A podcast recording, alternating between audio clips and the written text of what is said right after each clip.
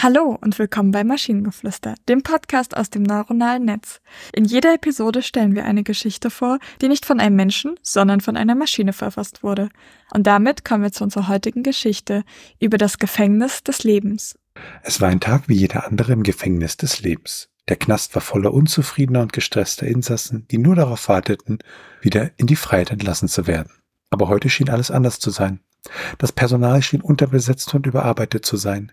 Die Wärter schrien und schikanierten die Gefangenen, und wie immer gab es viel zu viele Insassen auf engstem Raum. Die Stunden vergingen langsam, und die Gefangenen wurden immer unruhiger. Sie kämpften um Essen, Platz zum Schlafen und um Respekt. Doch niemand hörte ihnen zu, niemand kümmerte sich um ihre Probleme. Die Unterbringung war nicht nur überfüllt, sie war auch schmutzig und voller Krankheiten. Einige Gefangene waren bereits krank, aber es gab keine medizinische Hilfe für sie. Das Personal hatte einfach keine Zeit, sich um sie zu kümmern. Nach Stunden des Wartens und Anstrengens platzte ein Gefangener endlich heraus und begann den Aufstand. Er trommelte und schrie, und bald folgten ihm viele andere. Die Wärter schlugen um sich, und es wurde noch chaotischer.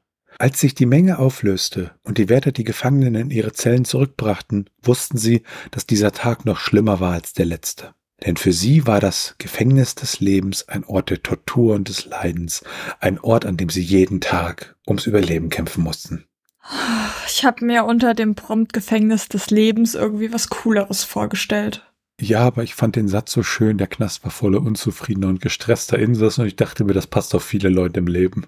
Bei Gefängnis des Lebens habe ich daran gedacht, dass, dass wenn man an eine Wiedergeburt glaubt, es einen Zwischenraum zwischen den Leben gibt, in dem man quasi, in dem die Seele oder so, was auch immer, gefangen ist in einem Zwischenraum und darauf quasi wartet, wiedergeboren zu werden. Das habe ich bei Gefängnis des Lebens gedacht. Das ist irgendwie eine spooky äh, Geschichte, also wenn du sie aus der Perspektive dann siehst. Ähm, ich fand eigentlich diesen grundpositiven Tenor, den wir in der Geschichte hatten, super. Ja, es war ein Ort der Tortur und des Leidens. Ja. Ach ja.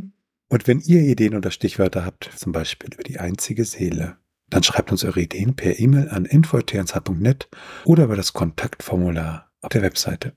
Bis zur nächsten Episode von Maschinengeflüster. Tschüssi. Bye bye.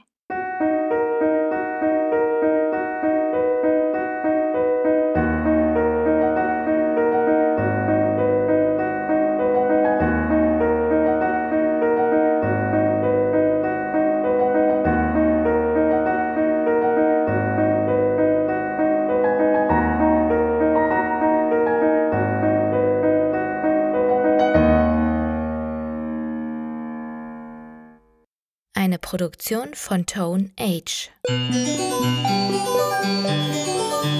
T1H.net